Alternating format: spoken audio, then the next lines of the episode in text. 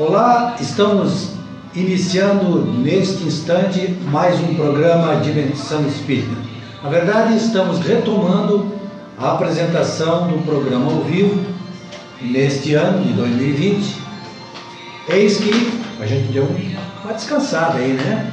E nós temos diversos programas que fazem parte do nosso acervo que as pessoas tiveram a oportunidade de reassistir? Mas estamos retornando, estamos retornando e hoje numa sexta-feira em que nós temos a grata satisfação de contar com a presença do nosso amigo Raul Júnior, que está aqui conosco, ele faz parte da equipe de palestrantes do Consolador Prometido de Sara, né? e está conosco aqui tudo bem, El? Como é que tá? Tudo bem, boa noite, boa noite Gil, boa noite Edson. Eu agradeço mais uma vez o convite, né? É sempre boa noite a todos que nos assistem. Uh, mais uma vez é um privilégio a gente estar aqui no, programa para conversar e, aprender mais um pouquinho. É, e aqui no programa quem manda é o convidado. Ou seja, a gente pergunta qual é o tema que ele gostaria de abordar e o Raul escolheu como tema para abordagem um tema muito interessante que com certeza vai nos provocar ótimas reflexões. A negação de Pedro. Exatamente.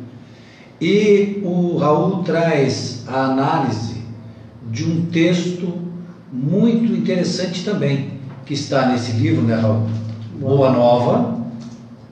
Esse, esse livro foi psicografado por Chico Xavier e foi ditado pelo espírito Humberto de Campos. Perfeito. Sabe que esse livro provocou bastante polêmica, né? Como, como a maioria do, dos livros que o Chico né, trouxe causaram uma, uma revolução, né? É, na verdade, causou polêmica por causa que ele registrou aqui que era o espírito Humberto de Campos. E o espírito Humberto de Campos, na época, né, ele tinha morrido há pouco tempo, e a família processou o Chico Xavier. Ô Chico, já que as obras são do Humberto de Campos, nós queremos direitos autorais. E aí provocou é, um processo interessante na justiça brasileira, porque né, se tratava de uma exigência de que os direitos autorais da obra pertenciam então a Humberto de Campos, né, a família de Humberto de Campos.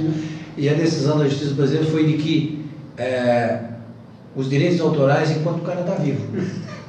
Enquanto encarnado, né? É, encarnado. Não, a família não tem direito, né? Tá Mas, para evitar problemas. Fazendo um trocadilho, de cujos a pessoa não está viva. Né? É, e a, mas aí, atendendo uma recomendação da espiritualidade, a partir dali, Chico Xavier passou a psicografar os, os livros ditados por Humberto de Campos como o irmão X. Então tá, o que importa é a mensagem. Quem está trazendo a mensagem é secundário. E isso é verdade, né?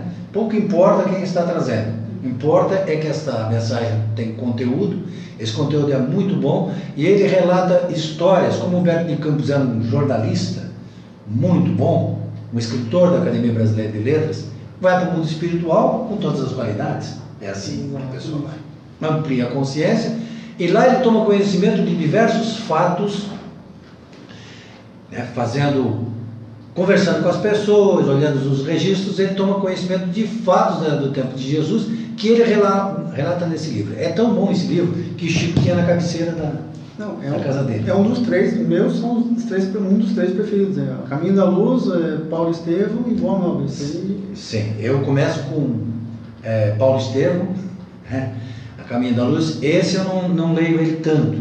Eu, eu não, acredito que eu não tenha lido ele completo. completo mas já usei bastante ele em palestras nas passagens que ele registra.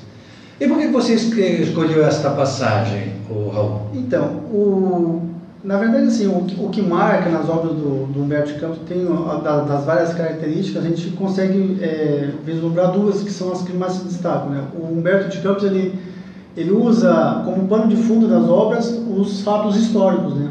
Que, o que realmente aconteceu. E no mundo espiritual, o Humberto de Campos teve acesso a algumas informações de bastidores, alguns detalhes que não foram registrados nos evangelhos, ou se foram registrados, foram uh, registrados de forma resumida. Então ele tem acesso a esses, a esses é, fatos, e aí ele usa de uma outra característica dele, de escritor, que é a sensibilidade dele de escritor, né? de, de transmitir essa, esses fatos, essas ideias de uma forma mais bonita, mais poética. E o que é mais relevante também. Exato, para dar justamente ênfase no que é importante. Então, se a gente for fazer assim, mas o que é essa sensibilidade? Né? Para quem cozinha, a pessoa já sabe, né? Que contendo uma receita é uma pitada de sal. Mas o que é uma pitada de sal? É um grama? Aí dois tu fala por ti e pelo Wes, porque negócio de comida não é comigo, eu não sei cozinhar Quem nada. cozinha, pela experiência, sabe que a pitada de sal é, é isso aqui. Então, a, a experiência que ele tem como escritor ajudou muito ele nessa sensibilidade de, de abordar esses fatos. Né? Então, é, a, a, beleza da, da obra, né? de- dos personagens, e acho que é até importante a gente falar que ah, ele aborda, aqui ele vai abordando fatos é, do- do- dos personagens do Evangelho, só que não é um livro biográfico, não é um livro para colocar é, os acertos e os erros dos personagens, não. Né? Fazer um relato. Então, fazer um relato, mas é, em cima desses relatos a gente pode fazer ah, algumas reflexões para a nossa vida, né? Porque não são os erros dos espíritos né, que, que vivenciaram aquela época com, com Cristo. São as, os nossos acertos, são os nossos erros, é a nossa vivência, né? Porque esses espíritos hoje são espíritos redimidos, né? não precisam mais reencarnar na Terra, só retornam em, em missão. Então, ah, os fatos descritos aqui, ah, dos acertos e dos erros, são os próprios nossos acertos e nossos erros. né? Tem um- uma questão do livro dos Espíritos, que hoje eu esqueci de botar aqui para mostrar o livro dos Espíritos, mas o livro dos Espíritos é um livro com 1019 questões, com perguntas feitas por Kardec e por outras pessoas, né? e com respostas dos Espíritos. Existe uma questão interessante que eu sempre gosto de referir, que é a questão 978. Kardec pergunta se não turba a felicidade dos espíritos, né? Todas aquelas coisas erradas que o espírito fez nas suas várias existências. Aí a resposta dos espíritos é a seguinte: a lembrança das faltas não turba a felicidade para a alma purificada, porque resgatou suas faltas e saiu vitoriosa das provas.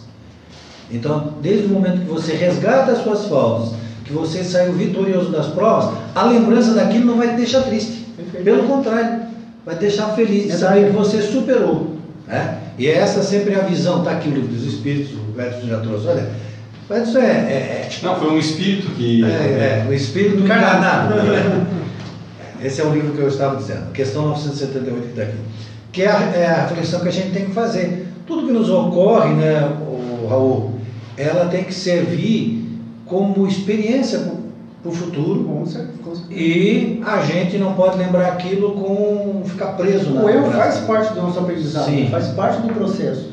Infelizmente, a gente tem isso, tem, ah, nós temos escolhas, né? A gente podemos fazer o certo e a gente pode fazer o errado e ter que corrigir mais cedo, nessa vida ou em outras vidas. Mas o erro é, faz parte do processo. Eu, é, no livro, se eu não me engano, é, Coração, é, Pátria do Evangelho, como é que é? Esqueci o nome agora. É, Brasil, coração no mundo, pátria do Evangelho. Exatamente. Num determinado ponto lá, o, o, o anjo volta, né, o espírito de, que é, volta da, do Brasil, dizendo, olha, fa- fala para Jesus, Jesus, né, fala para Jesus, Jesus, o senhor tem que intervir, eles estão é, é, massacrando os índios, massacrando os negros, o senhor tem que intervir, né? Aí o Jesus fala assim, não, eu sei, né, eu sei, o anjo chorando falando isso, mas infelizmente a dor ainda é ferramenta fe- retificadora. Infelizmente, ainda a dor é, é para esse planeta uma ferramenta retificadora. Então, é, os erros é, fazem parte do processo, a dor faz parte do processo, mas passado, transpassado esse, esses, esses momentos de, de, de, de queda, a gente vai olhar para trás e vai dizer, não, eu caí, mas eu levantei. Superei. Importante é que eu estou aqui de pé e passei por isso. Uma outra reflexão, porque quando você fez essa palestra, você ah, levantou este, esta observação. É que a gente sempre, como você pega assim, um santo, né? Uma pessoa, um espírito evoluído e tal. E aí você analisa os os apóstolos. Como é que os apóstolos cometiam tantos erros? Né? E, mas como? Jesus foi escolher- gente. Podia ter escolhido gente melhor, né? Não, eu, eu- quando eu estava falando dessa palestra, eu lembrei quando eu era, tinha uns sete anos, eu acho. E aí eu, numa aula de religião, aí a, a gente leu uma parte da, do evangelho dizendo que quando a gente for falar com Deus, a gente tinha que nos recolher para o nosso quarto íntimo. Mas assim, ó, quarto íntimo, eu, eu, tinha, eu era criança, não sabia interpretar um texto, né? Então a nossa. Achava que era um quarto mesmo, né? Exato, a nossa casa era muito pequena, nós éramos em cinco, então não tinha privacidade, não tinha quarto. não tinha quarteto. E o que, que eu fazia? Eu pegava o evangelho, aquele pequenininho, que é uma capinha azul que a gente encontra nos hotéis, botava dentro do calção e ia pro banheiro, porque lá eu ficava sozinho. E lá eu lia o evangelho. Banheiro íntimo. Banheiro íntimo. E lá eu, eu começava a ler e, e ficava encantado com a, com a história do evangelho. Só que eu, eu ficava assim, é, com, com uma pulga atrás da orelha, ficava meio indignado como os, os, apóstolos, eles não, não entendiam o que, o que Jesus falava, eles ficavam, duvidavam do que Jesus falava, ficavam sempre discutindo né, algumas, uh, alguns ensinamentos. E aí assim eu me perguntava como Jesus foi escolher os doze, né? justamente por... E aí, com o passar do tempo, né, a gente vai, conhece a doutrina espírita, começa a fazer os estudos, a gente percebe que Jesus não trabalha sem estratégia, ele não trabalha sem um plano. Né? Os doze, por, por, vários motivos, foram escolhidos, mas justamente um deles. Mas eram espíritos em evolução. Exatamente. Mas com um, seus problemas como nós. Um deles, exatamente. Justamente porque é para a gente nos reconhecer nos apóstolos. Né? Através porque se fosse tudo anjo, vamos supor que ele tem aqui, os doze fosse tudo anjo. Jesus é o espírito mais evoluído, e tudo anjo, tudo anjo. aí a gente ia ficar como? Não, ficaria perdido, né? A gente não tem mais Eles fizeram porque eles. Olha, o apóstolo tal errou daquela forma, mas eu, eu do mesmo jeito. O apóstolo tal tem um temperamento igual ao meu. Só que assim, eles conseguiram dar um salto na evolução deles. Do mesmo é, modo, isso que é importante. Nós também vamos conseguir. Para mostrar que a gente também pode, né? assim como eles fizeram. Tá. E a passagem? Vamos, vamos fazer um. Vamos lembrar a passagem aqui. Então, lá no capítulo 25 do livro Boa Nova, Vamos começar com usar o 25 como introdução para o capítulo da negação de Pedro, é o capítulo 26. Lá no capítulo 25, ele, Jesus vai falar vai o seguinte, ele já estava... O título aqui é a última, a última ceia. ceia. Jesus já, já sabia de antemão que o, o, ele teria que passar por todo aquele processo. Então ele desejava né, uh, se reunir com os apóstolos, comer a Páscoa com os apóstolos para passar as últimas mensagens, os últimos ensinamentos para os apóstolos. A Páscoa, naquela época, fazendo uma comparação grosseira, né, bem grosseira, é uma, uma festa é, que reúne a família. Né? O que, que a gente tem? Uma, uma, uma festa similar a essa seria o nosso Natal. Que as pessoas se reúnem, se reúnem em torno de uma mesa, numa, é, dividem uma ceia, as pessoas vão de um lugar muito distante para o outro para se reunirem com seus familiares, familiares então a Páscoa para, para os judeus daquela época tinha esse significado de união. E Jesus queria comer o, o, a Páscoa com os, com os doze. E aí ele, mais uma vez, ele, ele vai, vai declarar para os apóstolos o seguinte: Amados, é chegada a hora em que se cumprirá a profecia da Escritura. Humilhado e ferido, terei de ensinar em Jerusalém a necessidade do sacrifício próprio, para que não triunfe apenas uma espécie de vitória tão passageira quanto as edificações do egoísmo ou do orgulho humanos. Então Jesus já estava preparando, né, falando de forma bem clara o que ia acontecer. E mais uma vez os apóstolos não estavam entendendo nada que Jesus estava conversando, estava, estava é, falando com eles. E eles começaram com uma, uma conversa de quem seria o maior quando o reino de Deus fosse implantado na terra. E a palavra maior, maior começou a se, se repetir várias vezes. E aí Humberto de Campos ainda vai, vai descrever a cena que, que Jesus os observava com entristecida piedade. Aí Jesus se levanta, e aí se faz o silêncio na, na sala. Ele, ele tira a túnica dele, se veste com um avental que os escravos usavam, pega uma tigela com água, um pano, se ajoelha e começa a lavar o pé do, dos apóstolos. Para espanto de todo mundo, ninguém entendeu aquilo. E aí eu, a gente tem que fazer só uma observação de que eu lavar os pés na, naquela época para os judeus tinha um significado simbólico e prático. Né? O, na organização familiar da, daquela época, eles tinham né, uma, uma, uma, sociedade patriarcal, machista, o pai vinha em primeiro, a mãe, a esposa logo em seguida, vinham os filhos, depois vinham os, os empregados e abaixo os escravos. Então, quando a pessoa, uma visita chegava na tua casa, o empregado menor, no caso, ou o escravo, ou, ou os empregados, mas normalmente o escravo, ia lavar os pés da, da. Porque naquela época a pessoa andava muito, muito a pé tal, e tinha que lavar mesmo. Exatamente. Então, para tirar a poeira e para refrescar, né? Porque eles viviam no deserto. Então tinha uma. Mas quem fazia esse serviço era o escravo. E aí Jesus se coloca na, na posição de escravo e começa a lavar os pés e fala: aquele que queira ser o maior, seja o menor servindo. É. Oh, olha só, já, vamos, vamos, vamos, parar nessa passagem, porque essa passagem para mim é espetacular de Jesus, porque isso serve para o nosso dia a dia, inclusive em casas espíritas. A gente, né, assim, conversando sobre isso. É, a partir do momento que Jesus lava os pés, tem algum serviço assim que, que a gente pode escolher? Vamos pensar aqui. Tem algum serviço? Porque já vi gente, eu vou ter que fazer isso eu tenho que fazer isso também. Imagina, eu tenho que pegar a vassoura e ajudar a varrer a casa. O nosso, eu tenho é, que limpar também o chão. Imaginemos a nossa avózinha, o nosso pai, a nossa mãe, que muitas vezes já está desencarnado, se ajoelhando para lavar os nossos pés. A gente não ia, com certeza, ia se revoltar com aquela cena. Agora imagine o governador espiritual do planeta Terra se vestindo de escravo e lavando os pés, para dar uma lição, para ensinar mais uma vez. Então é, é inconcebível né? a gente que se diz espírita e cristãos, né? É, ficar escolhendo. Ficar escolhendo ou que eu quero ou que dá mais destaque. Tem uma passagem que o Chico conta.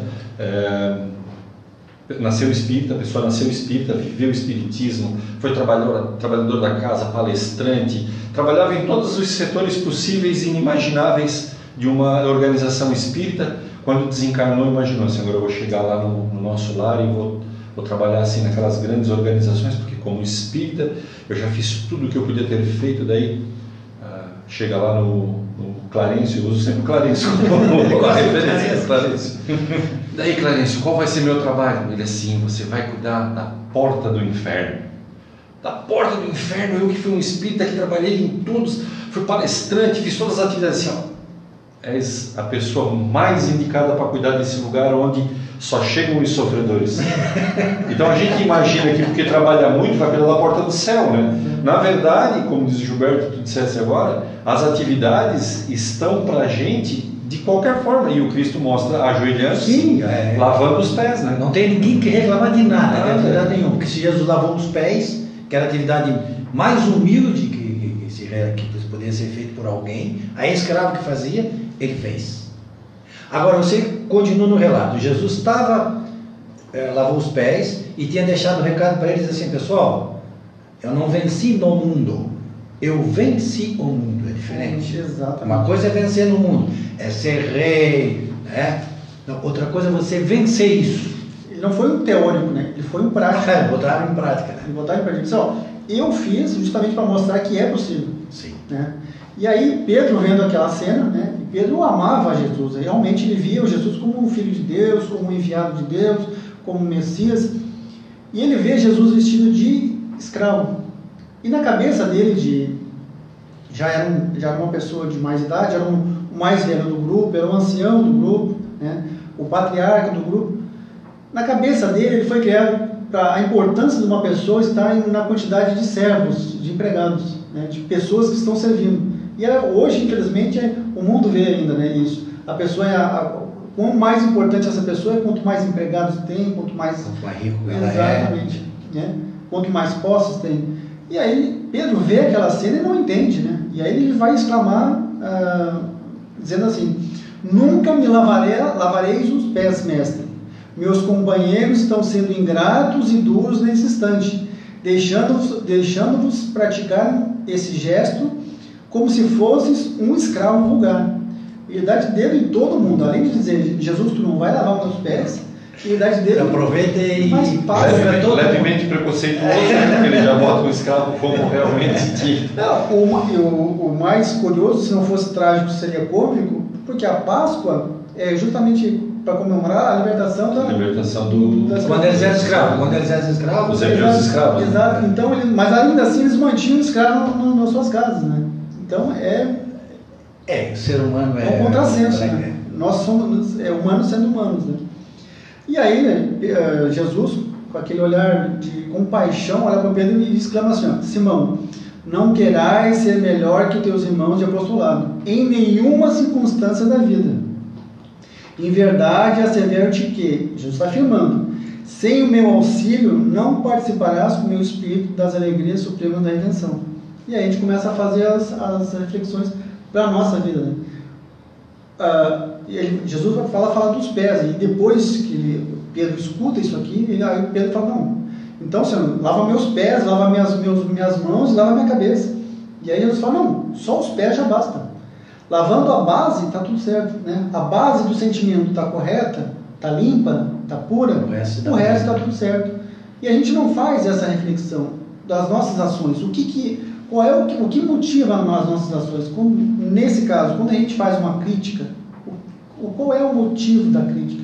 O que, que tá, realmente está gerando aquela crítica? Né? A gente não faz. Não, é mais, não seria mais fácil então a gente dar o exemplo e fazer do que falar? Uma, uma, um, um exemplo da, da casa espírita. O palestrante vai fazer uma, vai fazer uma palestra. E a, a pessoa que está assistindo fala: Não gostei dessa palestra. A palestrante é ruim, a palestra foi ruim. Mas então não é mais fácil ou não seria melhor você indicar: Olha, você, eu acho que você poderia ter falado melhorar nesse ponto, nesse ponto, né? Porque erros existem e existem para ser corrigidos. Mas é, a gente tem que verificar, verificar justamente isso. A gênese da, da, dos nossos atos, né? a origem, o que, que é. Realmente a gente quer ajudar a pessoa. Né? Não estou dizendo que é, não, não, não, possa mais ser feito críticas.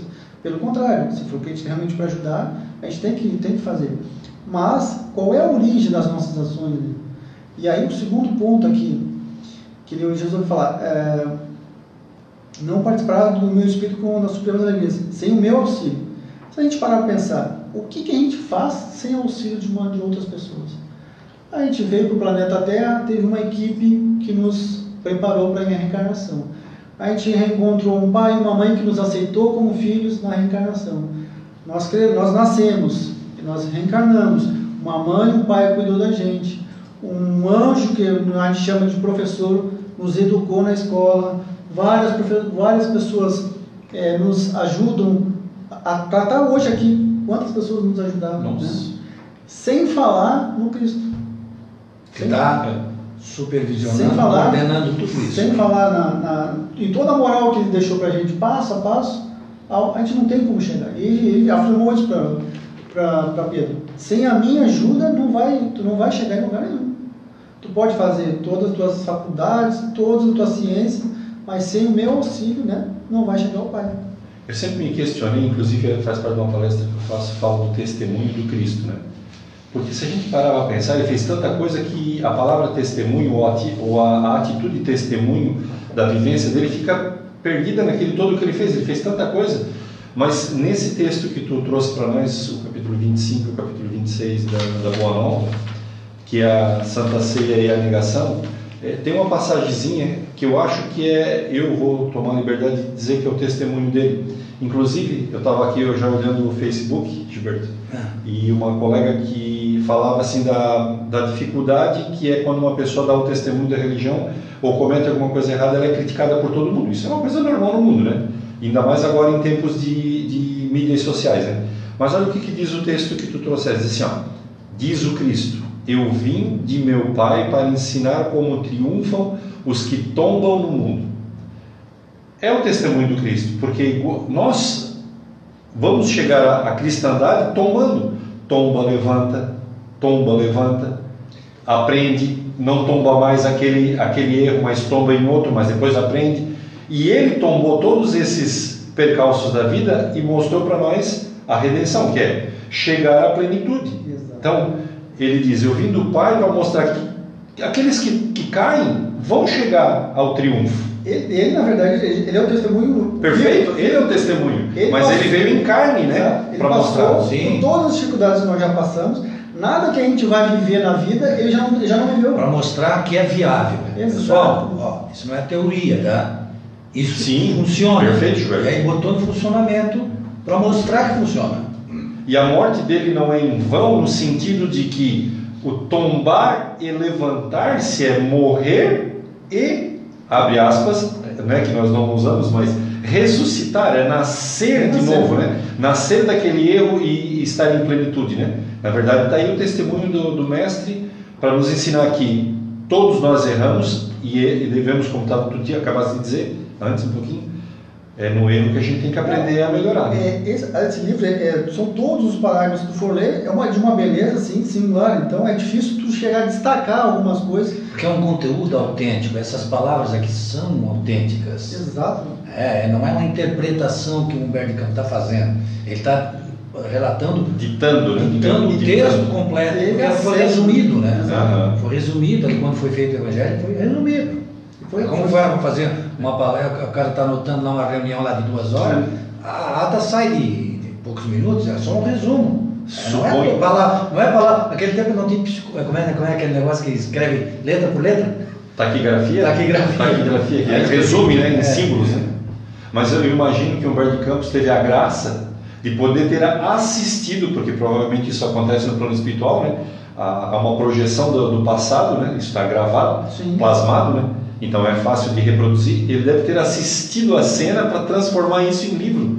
Então, a graça dele poder ter ido tecnicamente lá, visto a cena e poder trazer para nós com toda essa plenitude, E com a- todas as letrinhas. Né? E a sensibilidade do relato, tá? isso Exato. tem que é um talento que a pessoa tem. Assim como o André Luiz tinha, ó, sensibilidade do relato, alguns espíritos têm, isso também é importante. Como, Mas nada, segue, melhor, segue. nada melhor como jornalista, né, É, segue aí, vamos lá. E Jesus continua, né? Nesse, ness- nesses é, apanhados aqui né, do, do capítulo, que é muito rico, é muito profundo, e a gente, Jesus continua. Aproxima-se a hora do meu derradeiro testemunho. Sei por antecipação que todos vós estareis dispersados nesse instante supremo. Jesus já sabia que na hora, na hora que ia apertar, todo mundo ia, ia Correr. correr. Todo mundo ia se esconder. Que é natural. Ele vai dizer assim, é natural. Porquanto ainda não estáis preparados, senão para aprender. Né? É a nossa condição de, apre- de, aprendi- de aprendiz, né? Algumas pessoas se colocam na, na, na condição de professores, né?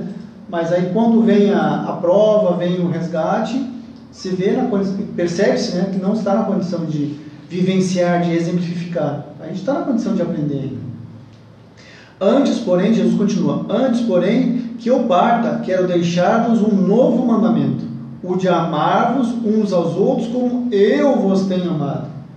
Aí Jesus sobe, sobe o degrau. Olha o patamar que ele colocou. Não, ele, colocou em outro andar. Porque até Não foi- então era assim, ó, Tá o bom. próximo como a ti mesmo. Aí tá bom. Eu amo o Raul como eu me amo, tá, um- tá ao alcance.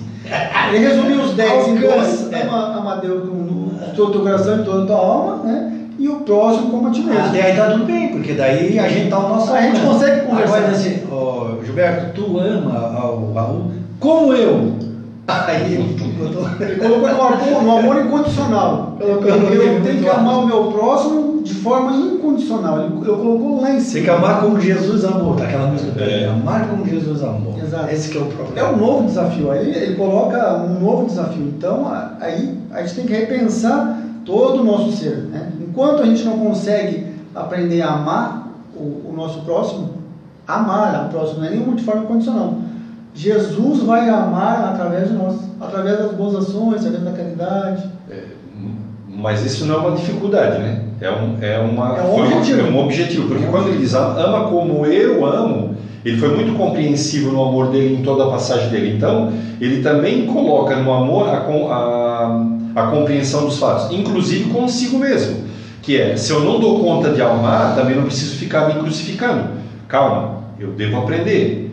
Porque ele era assim, ele não, ele não apertava ninguém, ele dizia, ah, vai e, me, e te arruma vai, é, não precisa agradecer, vai e te melhora. Então ele foi muito compreensivo. Então a gente tem que lembrar que essa compreensão faz parte do amor para conosco e para com os outros também. né? Como diz o, o Haroldo Dutra Dias, que é um grande eh, palestrante, um grande orador espírita, eh, nós somos crianças espirituais em evolução. Jesus eh, nos via como crianças espirituais, ainda nos vê, né?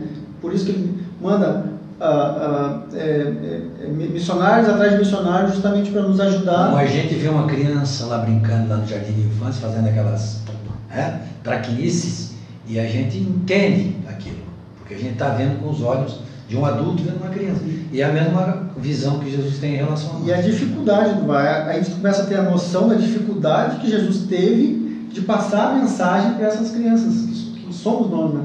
A dificuldade de um ser perfeito, que sabe tudo, de passar esse conhecimento moral para seres que ainda têm uma dificuldade enorme de entender. É por isso que ele aceitava o título de mestre. Bom é o pai, mas aceitava o título de mestre, porque exatamente esta é a sua grande qualidade de mestre, que, que ensina pelo exemplo. Tu lembra de uma passagem que quando as pessoas apertam outro e dizem assim, ah, mas, é, mas isso aí foi Jesus que fez, lembra que a gente fala, mesmo quando a gente já comentou nesse, no programa, ah, mas isso foi Jesus que fez, quer dizer, tipo, se é Jesus que faz, eu não consigo fazer. Mas ele está dizendo, ama como eu amo, então qualquer pessoa pode fazer o que Jesus faz. Obviamente, pela nossa infância, pelo nosso processo evolutivo, nós ainda temos dificuldade de fazer determinadas coisas, mas nós vamos fazer. Isso que é importante lembrar. Tem que ter consciência né, dessa, dessa pequenez momentânea, né? E ao longo dos séculos isso vai, vai ser mudado, né? E a gente vai, vai lembrar, a gente pode lembrar daquele caso, daquela passagem, que o Jairo, que era o mestre da lei, vai a Jesus pedir socorro, porque a filha dele estava doente, né? No caminho, a mulher aqui que sofria de hemorragia é curada, né? no caminho entre a, a praia e a casa do Jairo, essa mulher é curada, né? que ela pega no manto do Cristo. E aí vem um, um, um servo do Jairo e diz, olha, Senhor, infelizmente a, a sua filha morreu. Né? Jairo chorando, vira para Jesus e fala, mestre, me perdoe incomodá-lo, mas não precisa mais da minha casa. Aí Jesus olha para ele, não, confia, apenas confia. E Jesus vai na casa de Jairo e as pessoas chegam lá chorando, desesperadas. E aí pergunta, por que, vocês estão chorando? Não, porque a menina morreu. E aí Jesus não, ela não morreu, ela está só dormindo. E aí alguém pergunta, você acha mesmo que nós não conhecemos a morte quando a gente, quando a, gente a, a vê? Ele diz, não, vocês conhecem a morte, mas eu conheço a vida. Ele entra na casa, como os apóstolos, pai e mãe, e fala para ela falar para a menina acordar, ela levanta, né, o espanto geral da, das pessoas. Então, trazendo essa passagem para nossa vida, a gente conhece a morte, a gente conhece a mentira, a gente conhece a injustiça, né? Porque quando a gente vê a injustiça, a gente se levanta, a gente se revolta. Ainda vivemos nessa, nessa, nessa zona, né? Mas isso é questão do, do processo que a gente começou. E, e aqui na doutrina espírita, na, na casa espírita, a gente inicia esse processo de mudança. Né? A gente está mudando, está tá, tá, tá iniciando esse processo há um mês, há cinco anos, há dez anos, há vinte anos. É só o início do processo. E quando fala da doutrina espírita, e obviamente vai-se aos princípios da doutrina espírita, e fala quando que a gente erra, e aí a gente vai dizer, ah, mas eu não vou dar conta. Como o mineiro diz, né? Eu não vou dar conta nessa vida. Exatamente aí traz o espiritismo, ah, dentro dos seus princípios, a reencarnação, porque a gente não vai dar conta mesmo nessa vida. Nós vamos precisar de tantas outras vidas quantos forem necessários para a gente dar conta de melhorar e chegar até a, a, a vamos, eu vou usar o termo perfeição, né? que é a, a angelicação. É Jesus dizendo, não tem problema, tu é um ser imortal que vai ter inúmeras vidas que vai dar conta assim, é só questão de tempo. E aí, só para arrematar essa, a gente traz para casa espírita. A casa espírita não é lugar de espírito luminoso, não é espírito puro. Casa espírita é lugar de espírito imperfeito, é. É, vingativo, egoísta, orgulhoso. É aqui que é o lugar desses espíritos, justamente nós procurando. É, nós estávamos comentando antes, antes aqui, e eu gosto muito da colocação do Marlon. O Marlon ele é daquela equipe do Divaldo. Né? Marlon Reikdal. É, Reikdal. Ele é catarinense, mas mora em Curitiba, né? E ele faz parte da equipe dos estudos psicológicos da Joana de Anjos com o Divaldo. E ele diz isso muito, muito claro, eu, eu concordo com ele. Você não está no Espiritismo por mérito. Não pensa que você está aqui por mérito. Você está aqui por necessidade. É? Nós temos que, que ter esta, esta visão. Estamos aqui por necessidade. E aí ele acrescenta. Você já deu errado em de lugar. Né? Até ateu você já foi. Até ateu você já foi. É, então você então agora você tem uma, uma, uma religião, uma, né, uma filosofia que te traz todas as respostas que tu sempre buscou. Então tu não tem que reclamar mais que não tem explicação. Está tudo explicadinho ali. Então você não tem o que reclamar. Então por necessidade você está aqui agora. É. Você pensar diferente, então você está no lugar errado. A gente pode lembrar aquela historinha que o Chico estava fazendo atendimento e veio uma senhora procurar o Chico é assim, ah, Chico, eu tô com um problema com meu marido. Aí, aí o Chico, naquele jeitinho, ele disse, não, pode, pode falar, minha irmã. Meu marido é um marido muito bom. Ele cuida dos filhos, ele é trabalhador, ele me ajuda na, nas, nas tarefas da, da casa, ele é isso, ele é aquilo, mas ele tem um defeito, Chico, ele não é espírita. Aí o Chico deu uma risada, falei, minha irmã, se ele é tudo isso que tu está falando, precisa do espírito. É aqui, como diz Kardec, para domar as más inclinações. O, o- o conceito do espírita é aquele que tenta, aquele que se esforça. Se esforça para domar. Para domar. Se esforça, não aquele que consegue. Aquele que consegue já está Já, já não. Isso é uma historinha que não dá para contar muito para as nossas mulheres, né? Mas nós já estamos chegando na negação. Chegou a hora da negação. Está quase, está quase lá. Daqui a pouco termina o programa e não negamos. Não, vamos chegar, vamos chegar. Aí Jesus continua, né? vendo que Jesus repetia mais uma vez aquelas recomendações de despedida, Jesus estava se despedindo dos apóstolos, né? e eles não estavam entendendo. Né? E, aí, e aí Pedro, para dar o testemunho que não estava entendendo, ele pergunta, afinal, Senhor, para onde ides? Né? E aí ele vai, ele vai, vai continuar. Ainda não te encontras preparado, Jesus vai responder para ele, ainda não te encontras preparado para seguir-me, Pedro. O testemunho é de sacrifício e de extrema abnegação. E somente mais tarde, já estava profetizando, entrarás na posse da fortaleza indispensável. Agora é aprendizado. Tu vai dar o teu testemunho lá na frente. Simão, no entanto, desejando provar por palavras aos seus companheiros. Isso a gente começa a nos, nos vislumbrar na, na, na casa, né? Por palavras aos nossos companheiros. O valor da sua dedicação, acrescentou, com certa ênfase ao propósito de se impor a confiança do Messias. Não posso seguir-vos? Acaso, mestre, podeis duvidar da minha coragem? Aí falou o ancião. né? Então não sou homem, por vós darei a minha própria vida. Aí Jesus deve ter dado uma, aquele sorrisinho do meio assim para ele. Ter feito, o Cristo sorriu e ponderou. Pedro, a tua inquietação se faz credor de novos ensinamentos. Né? A tua ansiedade, pela tua ansiedade, tu precisa aprender coisas novas. Pedro. A experiência te ensinará melhores conclusões, porque, em verdade, eu te afirmo que essa noite o galo não cantará sem que me tenhas negado por três vezes. E aí Pedro vai continuar ainda, ele não, não desistiu. Julguei-vos então um espírito mau e endurecido. A esse ponto, indagou o pescador sentindo-se ofendido por Cristo. Aí Jesus continua, né? com aquele ar de compaixão, fala, não Pedro, adiantou o mestre com doçura, não te suponhos ingrato ou indiferente aos seus ensinos. Jesus sabia que Pedro realmente o amava, que o admirava, né? Ele vai dizer o seguinte: porém vais aprender ainda hoje que o homem do mundo é mais frágil do que perverso. Então é por fraqueza humana que Jesus já previa, previa, tinha certeza que iria acontecer. Ele né? estava afirmando. Estava afirmando. E o interessante é assim, ó, o Marco também faz uma análise desse texto, ele diz assim, interessante que eles vi- viviam com Cristo, sabia das qualidades de Cristo, e quando Jesus diz assim, ah, tu vai me trair, a pessoa duvida, não, mestre, não vou. Não, mas eu estou dizendo que tu vai trair. Não por mal, vai ser por fraqueza. Mas mesmo assim a pessoa não acredita. Né?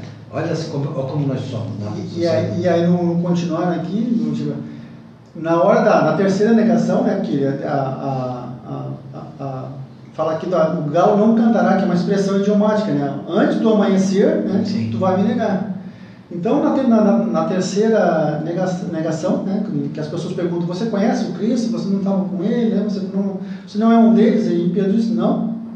Ele, eh, Humberto de Campos vai, vai, vai afirmar que Pedro consegue ver o rosto de Jesus numa área Essa passagem emblemática. Mas é interessante porque assim, ó, ele, ele, ele nega a primeira vez e não percebe. Esse que é o detalhe. Aí nega de, nega de novo e não se dá conta. Nega três vezes e também não se dá conta. Aí é, Ele o volta. galo canta, aí quando ele cai a ficha, ai, ai meu Deus, ele enxerga a- Ah, o rosto de Jesus, Jesus de forma serena e ele vai lembrar desse ensinamento que o homem do mundo, né, que o espírito que precisa reencarnar no planeta Terra é mais fraco do que perverso, é mais por fraqueza do que perversidade. por maldade. E tem, eu, eu também estava lembrando para vocês que antes de vir eu, eu aproveitei para ver de novo aquele filme é, que está na Netflix.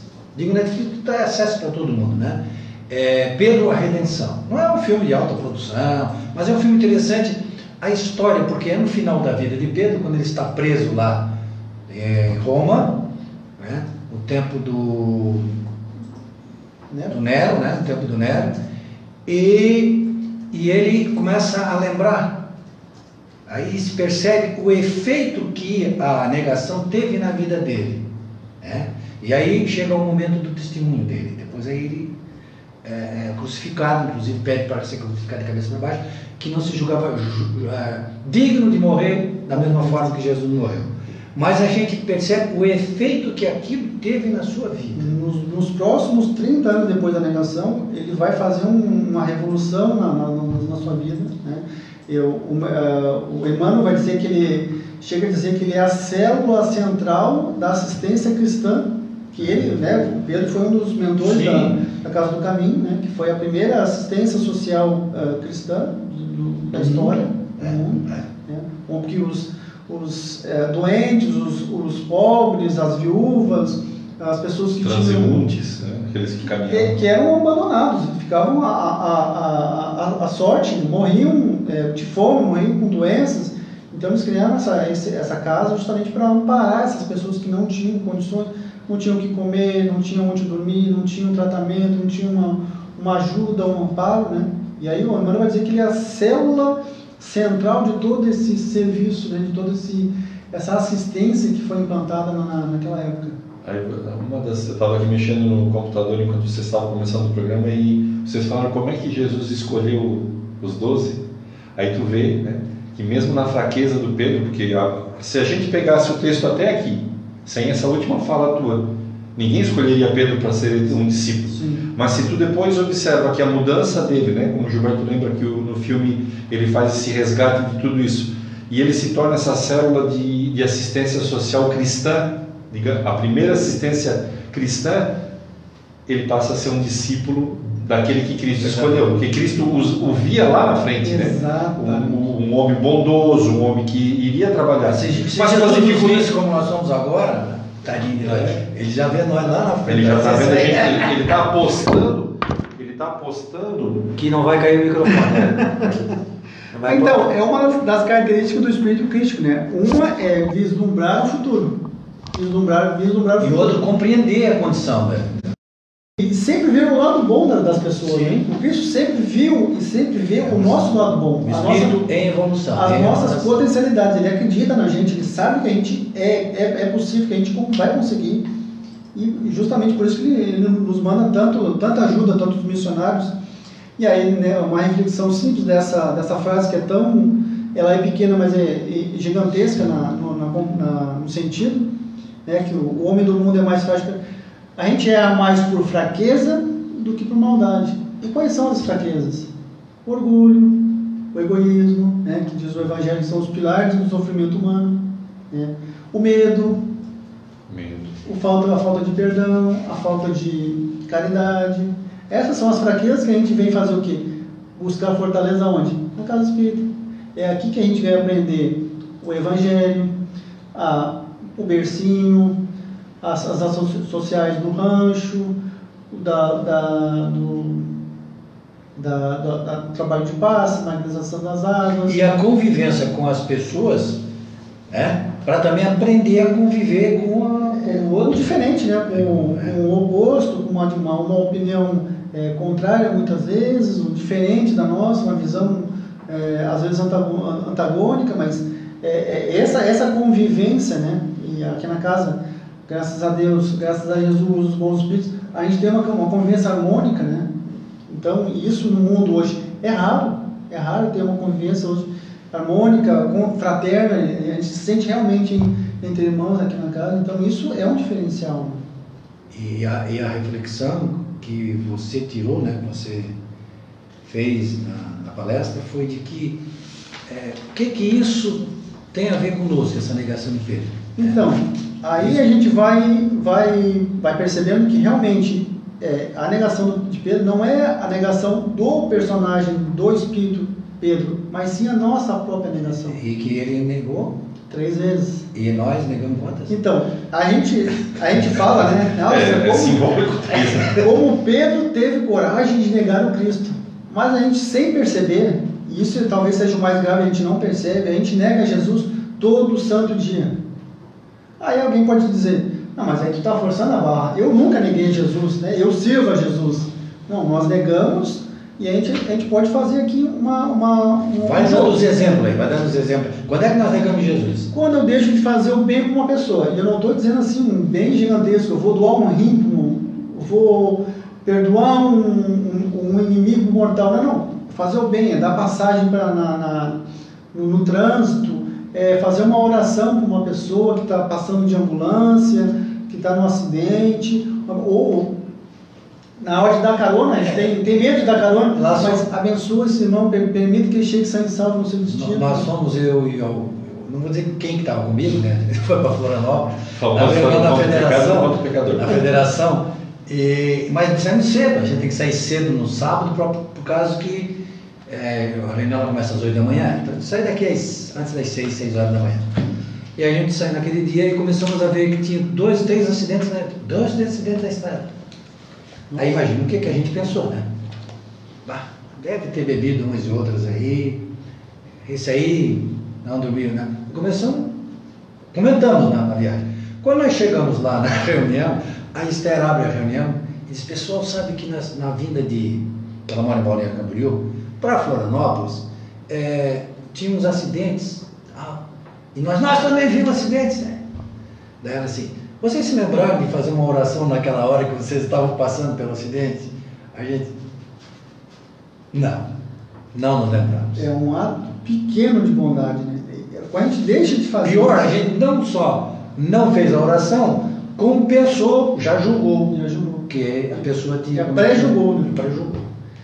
Então, quando a gente deixa de fazer um bem, o que, que a gente está dizendo? Eu não conheço esse tal de Jesus. Da mesma forma como Pedro negou, eu não conheço o Cristo.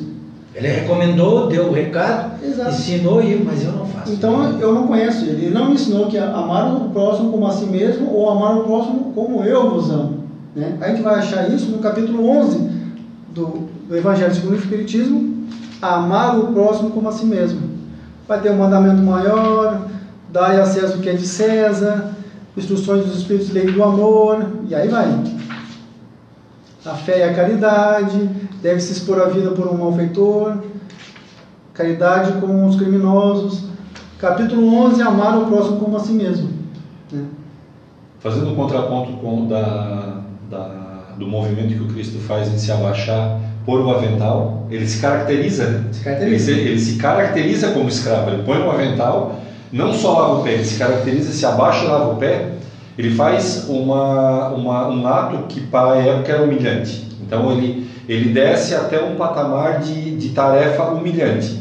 E em contraponto a isso, na verdade a gente quer, quer ser grande igual Cristo, daí a gente quer ser, ser tipo é, médico sem fronteira, né? A gente gosta, não, eu quero ter a possibilidade de ir lá na África, ajudar pessoas na África.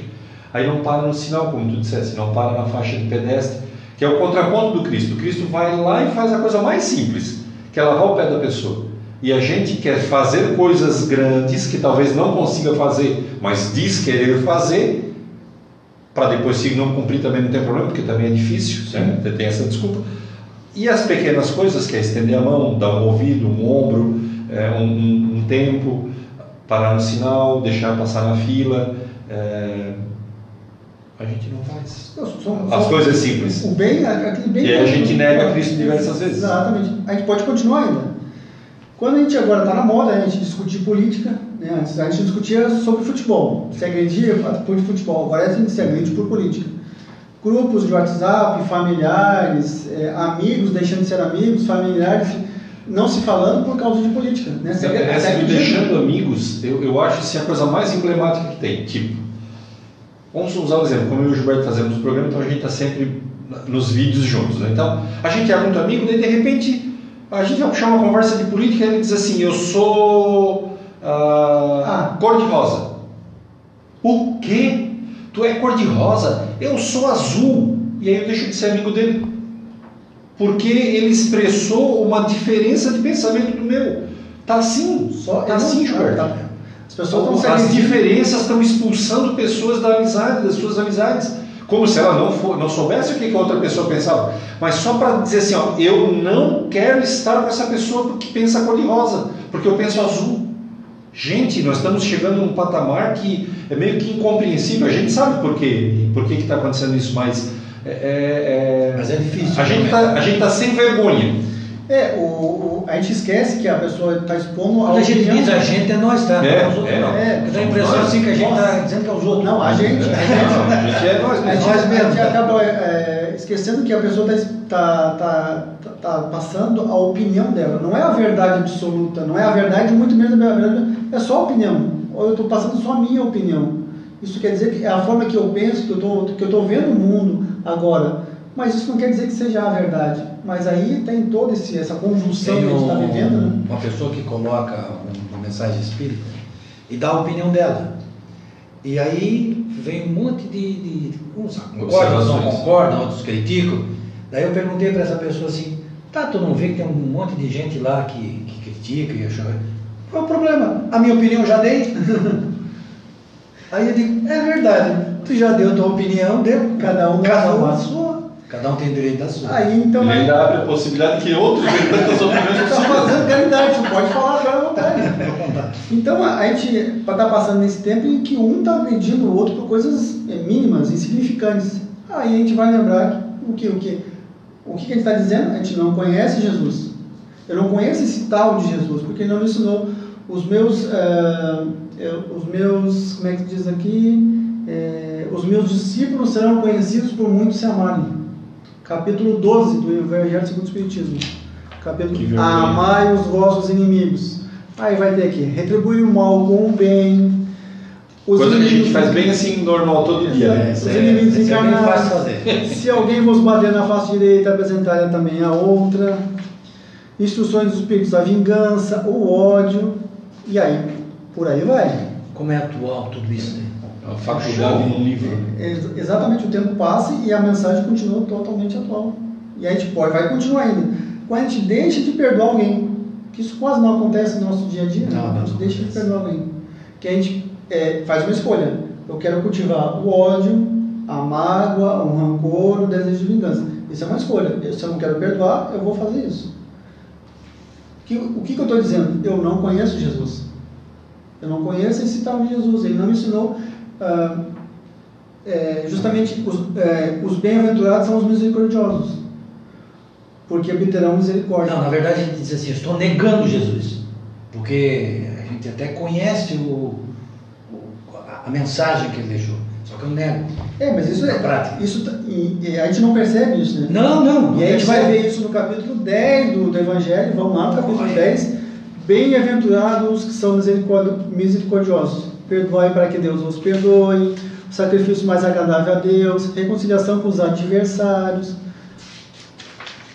O arqueiro no trave e a, e a trave do olho. Né? A gente consegue enxergar o cisco no olho do outro, mas não enxerga o pote no nosso. Né? E, e por Por aí. isso que a gente tem que seguir aquela argumentação, pelo menos aquela, né?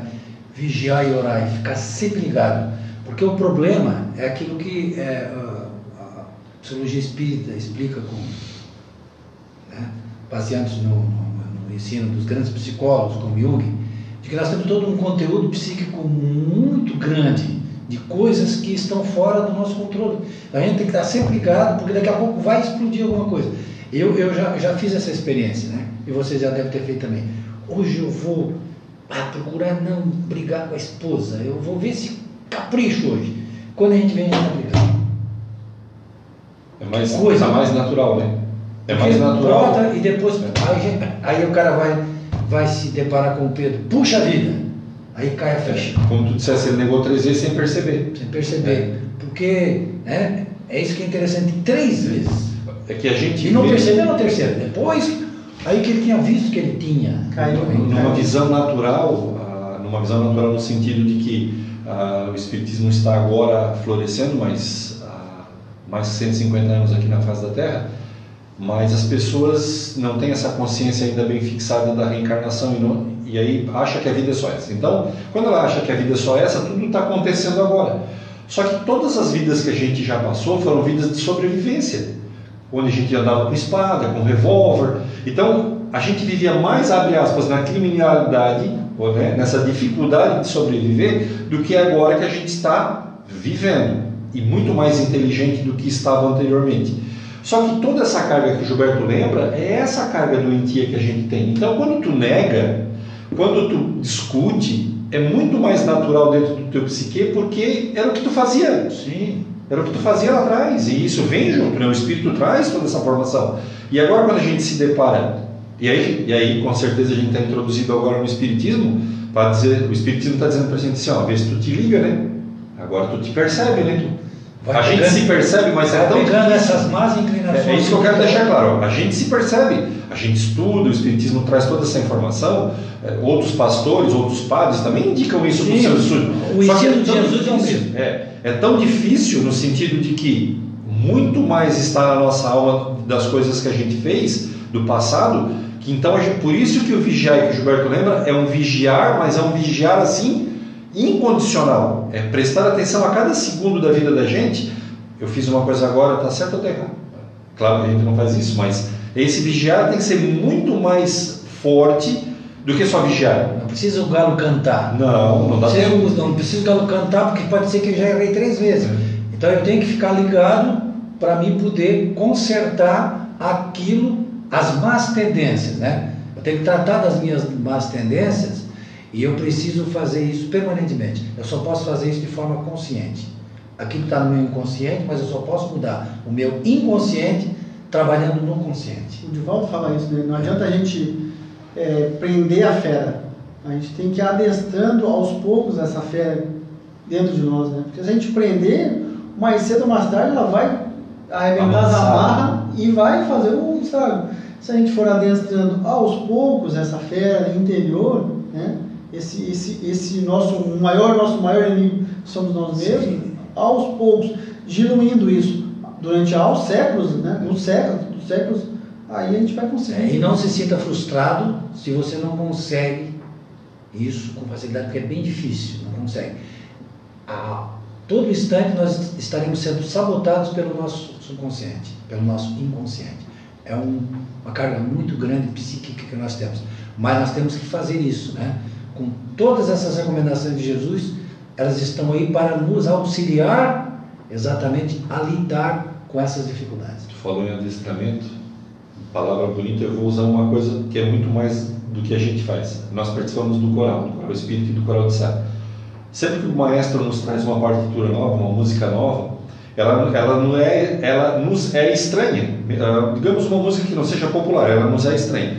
Mas ele vai com calma, ele vai trazendo e a gente vai ensaiando essa música de tal forma que depois a gente canta sem a letra e fica ao natural. Quando ele dá o tom da música para a gente cantar e, e puxa, né? E puxa a música, orque eh, maestra a música, a gente canta ela naturalmente. É assim que a gente também vai sair das más tendências para as boas tendências. As tendências. Treinando, né? Ensaiando a vida. Né? Poderia falar a noite inteira aqui, isso não é figura de linguagem, realmente, Até o galo cantar. a- as nossas, até o Galo cantar as nossas negações aqui. Mas isso aqui não é, não tem Não um é um- objetivo para deixar Uma aqui oração não, a gente vê esses personagens, como Pedro, como Paulo, que tinha dificuldade, perceber, nos colocar ali como seres humanos, como os espíritos imortais, que estamos em processo de evolução. Né? E Exatamente. ver aquele equívoco como uma oportunidade de, de, de, de melhora e de resgate. E aí então ele escolheria a gente como discípulo também. Podia ser, né? Qualquer pessoa. Bom, Raul, Ana, por incrível que pareça, o tempo já estourou. Já se esgotou. Que legal, né? A gente, a gente agradece a temática que você trouxe, muito boa. Muito bom a gente fazer esse tipo de, de reflexão. E a gente deixa as considerações finais para ti aí, à vontade. Agradeço mais uma vez o convite. Né? A consideração é, é, talvez seja simples, é, mas, mas de, de- de alguma profundidade. Né? Conforme nós, nós vamos viver agora, tendo consciência que nós, de forma inconsciente, de forma não percebida, nós negamos aos ensinamentos do Cristo, nós não colocamos em prática esses ensinamentos, e isso não é não, não foi falado justamente para causar um mal-estar, para provocar culpa, ah, de, fo- de forma alguma, pelo contrário. A gente está num processo de rea- rea- readequação aqui, de, de aprendizagem, a gente começou, iniciou um processo de mudança, de, de viver. A gente iniciou, vai levar séculos pra durante esse processo, talvez milênios, Mas o importante é que a gente começou, que a gente tem consciência que a gente precisa mudar. Né? Que a partir de agora, né, uh, conforme a vida vai nos perguntando, né, se nós realmente conhecemos Jesus, que nós possamos é, é, responder não com palavras, né, mas sim com as nossas ações, com os nossos exemplos, que sim, conhecemos o Cristo e seguimos Ele. E não negamos. E não negamos. Ou tentamos não negar. Exatamente. Então, muito obrigado, Raul, Raul Júnior, Edson. Né? Muito obrigado. E nós uh, retornamos com o programa Dimensão Espírita na próxima semana. E aguardamos todos vocês até lá. Muito obrigado.